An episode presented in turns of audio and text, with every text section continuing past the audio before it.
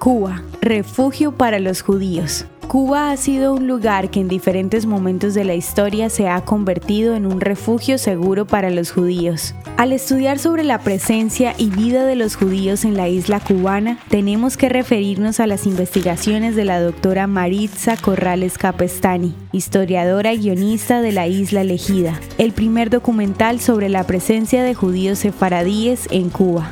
Según su trabajo, un grupo de judíos vio la oportunidad de huir de la Inquisición viajando con Cristóbal Colón al Nuevo Mundo. Sin embargo, esta inmigración a través de la colonización española era menos visible de lo que en realidad fue, pues muchos judíos se vieron obligados a ocultar su fe e identidad con tal de vivir en tranquilidad. Se estima que a finales del siglo XVIII habían aproximadamente 500 judíos de origen español en Cuba. Los judíos desempeñaron un rol vital en el desarrollo del país, llegando incluso a apoyar a José Martí en el proceso de independencia de Cuba y participando de la guerra de Estados Unidos contra España en 1898. En las décadas siguientes, la comunidad creció y se desarrolló, convirtiéndose en un elemento importante de la sociedad, cultura y economía cubana. Esta fue la primera ola de inmigración judía a Cuba antes del inicio de la historia moderna de la isla.